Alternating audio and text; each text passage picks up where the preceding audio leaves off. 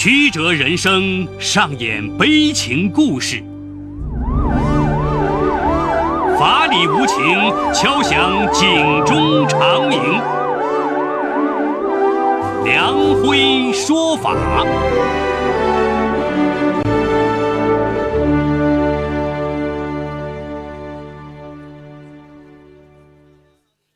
梁辉说法由上海故事广播与现代家庭杂志社联合播出。好故事，好声音。听众朋友，大家好，我是梁辉，欢迎收听梁辉说法。今天我要给大家讲这么一个故事，叫《机长的约会总是安排在航站楼》。法治故事耐人寻味，梁辉讲述不容错过。上海虹桥机场的大厅里，一个高高帅帅、穿着飞行员制服的男人和一个漂亮的女孩在深情的道别。真舍不得你，下次再见了，我还有几分钟就要登机。女孩恋恋不舍的和他挥手道别，转身出了候机大厅。男人目送着女孩出了门口，转身掏出手机打起了电话：“喂，毛姨，我今天晚上回来吃饭。”看看你和女儿，这到底是怎么一回事呢？大约在半年前，陈丽娜在一个婚恋网上注册了。浏览网页时，她被一个叫冯丹峰的男人的照片吸引住了。照片上的男人长相帅气，穿着一套飞行员的制服，身份介绍上更是有着耀眼的经历和背景，上面写着自己曾经是国家公务员。现在是家航空公司的机长，帅气的外形和高收入的职业让陈丽娜心动了，主动开始和这个男人聊天。网上聊了几次后，陈丽娜就提出想正式见面，冯丹峰一口答应了，但有些为难的说，自己因为工作关系一直要在世界各国飞来飞去，在上海停留的时间并不多，这次见面由于时间有限，能不能在机场碰头？冯丹峰的话正合陈丽娜的心意，自己一直在寻寻觅觅合适的人选，那么多年也相亲过许多次，很多男人说的话都是真真假假的，对自己的实际情况遮遮盖盖，而冯丹峰倒是非常直率，直接约自己在工作地点碰头，正好可以让自己一探虚实。几天后，陈丽娜如约来到了上海虹桥机场。等了没几分钟，一个身穿飞行员制服的帅气男人拖着一个拉杆箱走到了他的面前。或许这套飞行员制服有着特殊的魅力，或许是冯丹峰本身确实长得很帅。短短几分钟，陈丽娜的心似乎就被俘获了。两个人来到了机场附近的一家高档日本料理店，餐厅里的环境优雅舒适，客人并不多。柔和的灯光、可口的菜肴，让陈丽娜对冯丹峰的生活品质极为满意。聊天中，冯丹峰时而幽默风趣地为陈丽娜讲飞行旅途中的事情，时而又绅士一般的为她倒茶夹菜，处处温柔体贴。陈丽娜边享受着冯丹峰的服务，边好奇地问他：“你们做飞行员的工作挺有意思的吧？听说收入也很高的，很多人都羡慕呢。”那是外面人这么觉得，其实像我这样当机长，一个月基本工资也就两万多。说到这里，冯丹峰喝了口茶，顿了顿，然后又说：“幸好啊，我在外面还有一家公司。”你外面还有一家公司？陈丽娜吃惊的问道。冯丹峰似乎早已料到了她的表情，淡定的告诉陈丽娜，自己还经营着航空贸易公司，净资产一亿。就在前不久的虹桥公务机展上，他刚和北京一个投资商谈妥一个项目，投资商答应投资了他的项目，签署了两架飞机的采购，总共是六千万。这冯丹峰不过才三十八岁，却在经营了这么一家公司，就冲这个，别说在陈丽娜眼里，在任何一个人看来，这都是一个头顶光环、魅力四射的成功男人。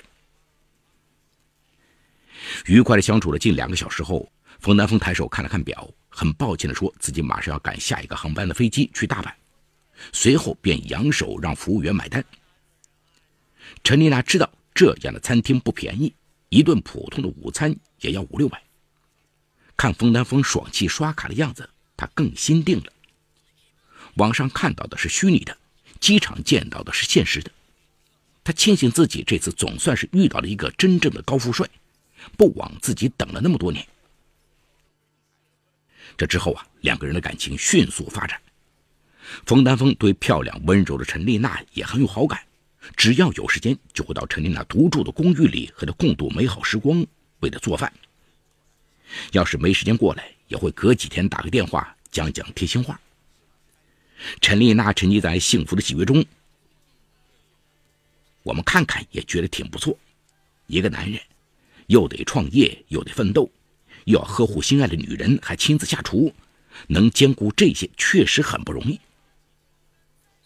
可没过多久，冯丹峰的公司出现了一些问题。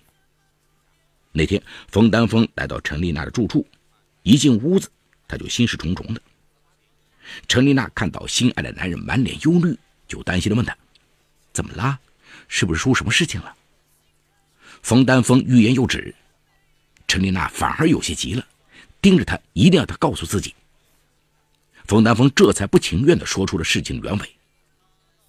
啊，是这样，公司一个项目面临赔付，员工的一些遣散费还差一些。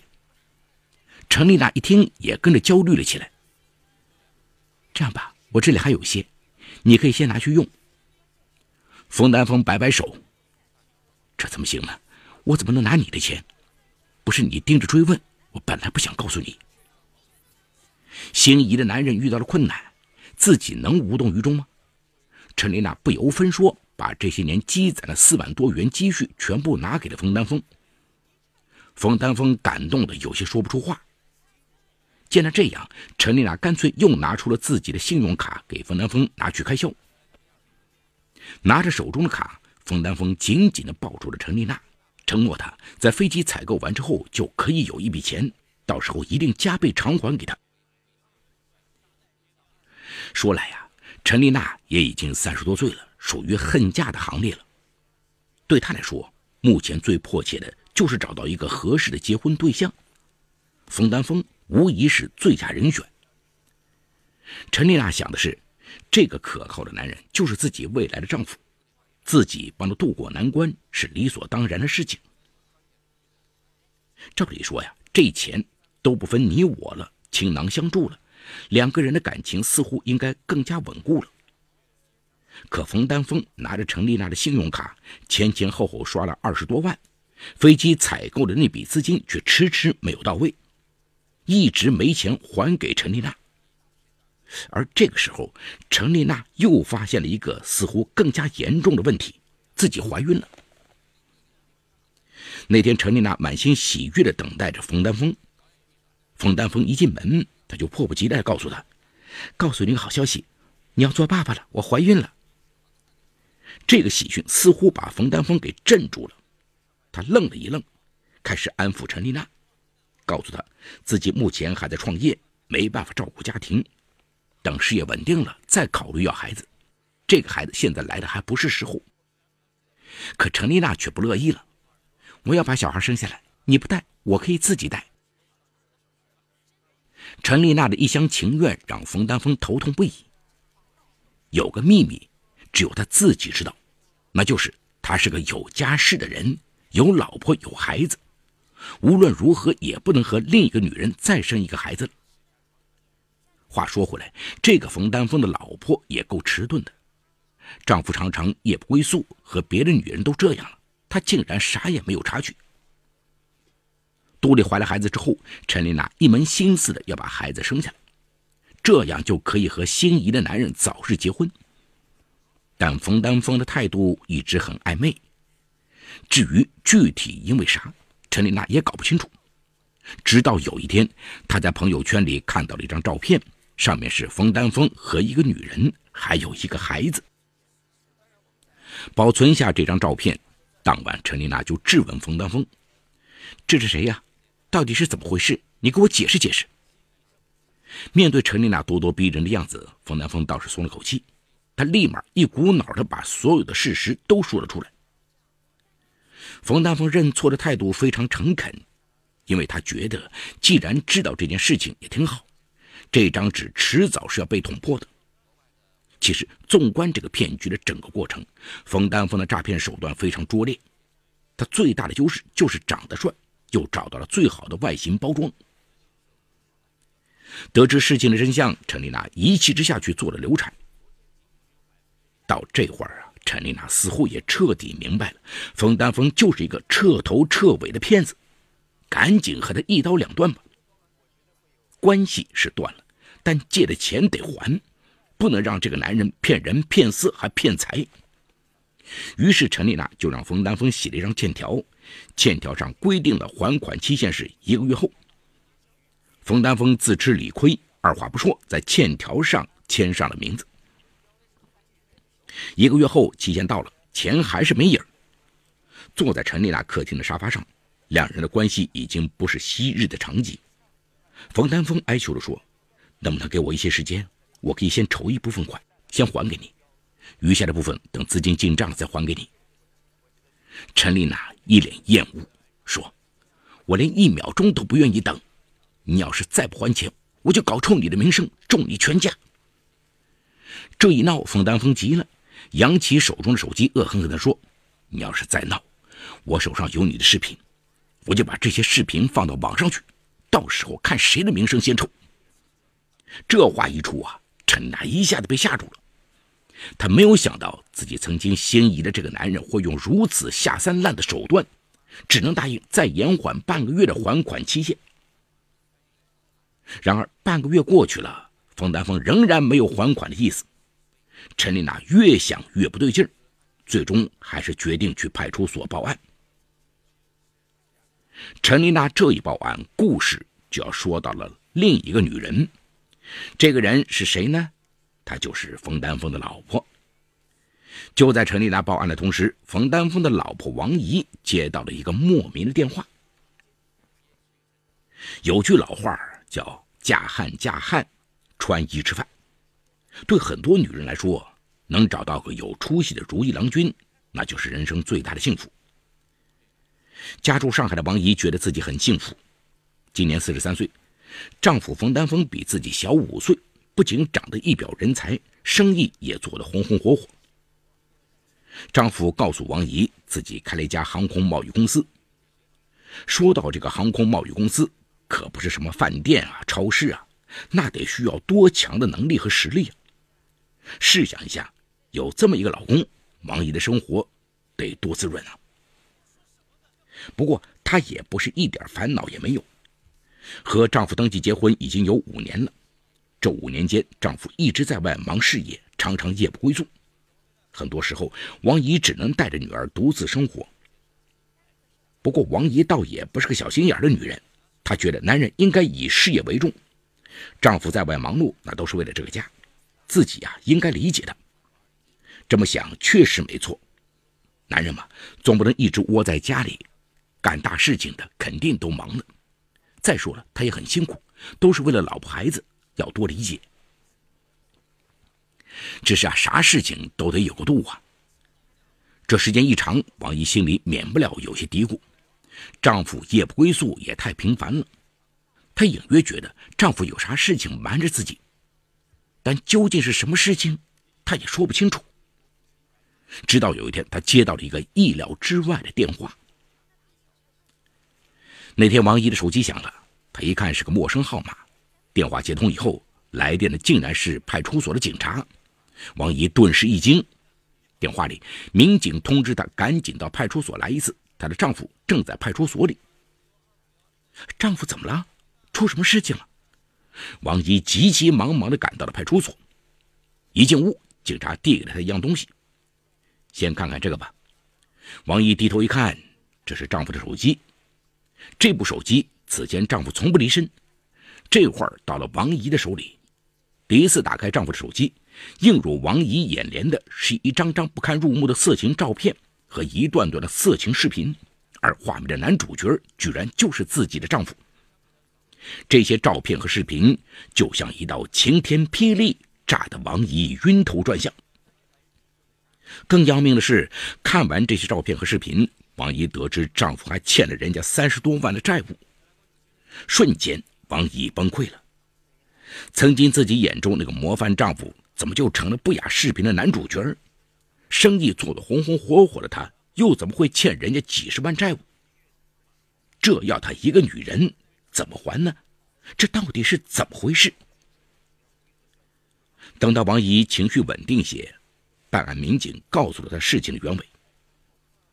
经过警方调查，和冯丹峰有感情纠葛的女人远不止陈丽娜。在不到一年的时间里，冯丹峰在婚恋网上搭识并保持暧昧的女子不下十个。证据都不用找，全都在冯丹峰的手机里。他的手机里有许多视频，女主角似乎不少，可男主角却只有一个。他和那些女性第一次见面时，都会穿着飞行员制服出现，看上去非常帅气。接着再会一起去吃一顿高档的日本料理。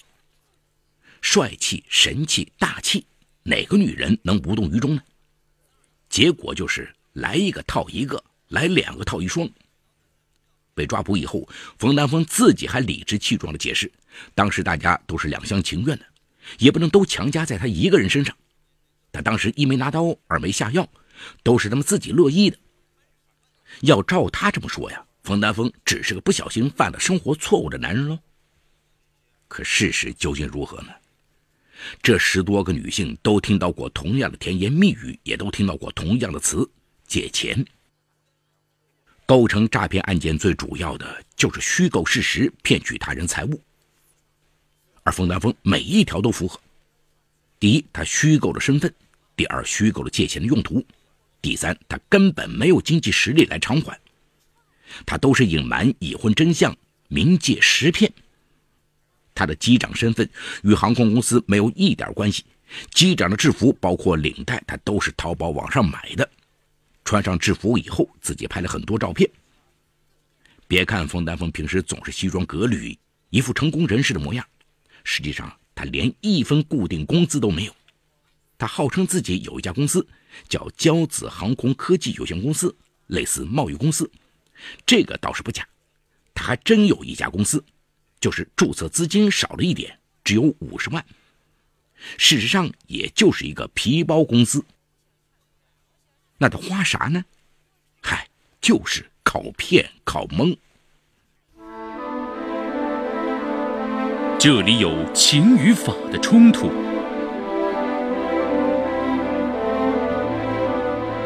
这里有生与死的考验，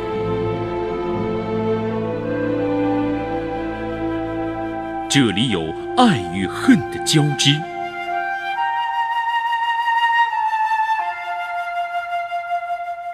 这里有黑与白的较量。法治。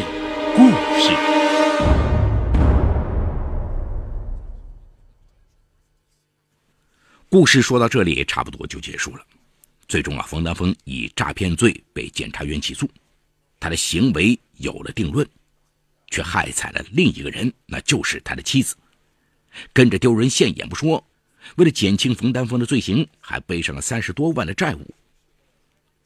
纵观冯丹峰下手的这些对象。都有一个共同的特点：婚恋网站上一些急于出嫁的大龄女青年。那些受害者们呢，似乎也应该总结一下教训。如果不是因为虚荣心太盛，也不至于连财带色都被骗。坐标出了问题，才会掉进陷阱里。冯丹峰诈骗的手段实在是不算高明。很多时候啊，不是敌人太狡猾，而是我们自己太傻。好，故事说到这儿就告一段落。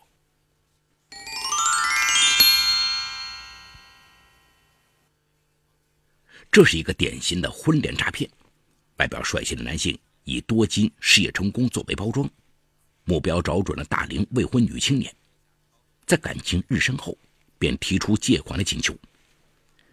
班中冯南峰的谎言其实非常拙劣，他号称自己曾是国家公务员，后来成为一名航空公司机长，但从年龄和资历上来看，成为一名专业的飞行员尚且需要经过专业院校长期的培训。从公务员转行成为飞行员，再提拔至机长，从其年龄来算，本身就不可能。据冯丹峰所说，他还拥有一家航空贸易公司，净资产一亿元。其实啊，只要知道公司的名称，就能从工商登记资料中查询到该公司是否确实存在，以及其注册成本等相关内容。我们身处于这个网络社会，通过各种搜索查询，我们往往不难发现一个人成长生活的蛛丝马迹。更何况还是像冯丹峰这样所述自己曾任公务员、飞行员、企业家这样的一种人。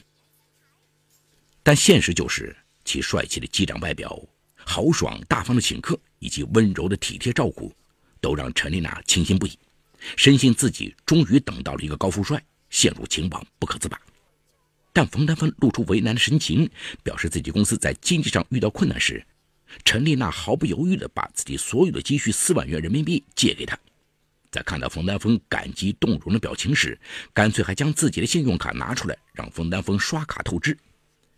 陈丽娜的想法并不少见，作为大龄女青年，早已有了恨嫁的心态。好不容易等到一个高富帅，自然希望修成正果。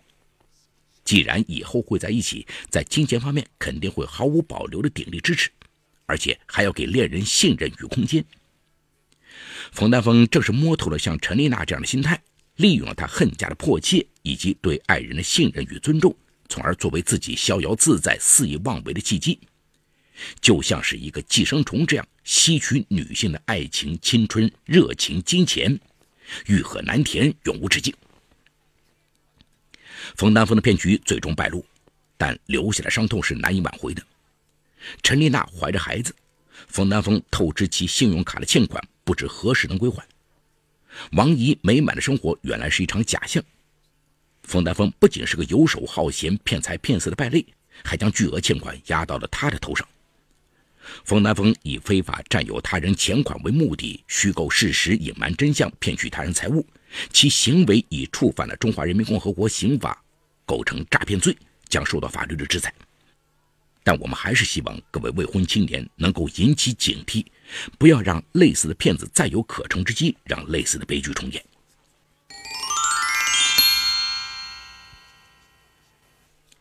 好，感谢长宁区人民检察院为本次节目提供的帮助。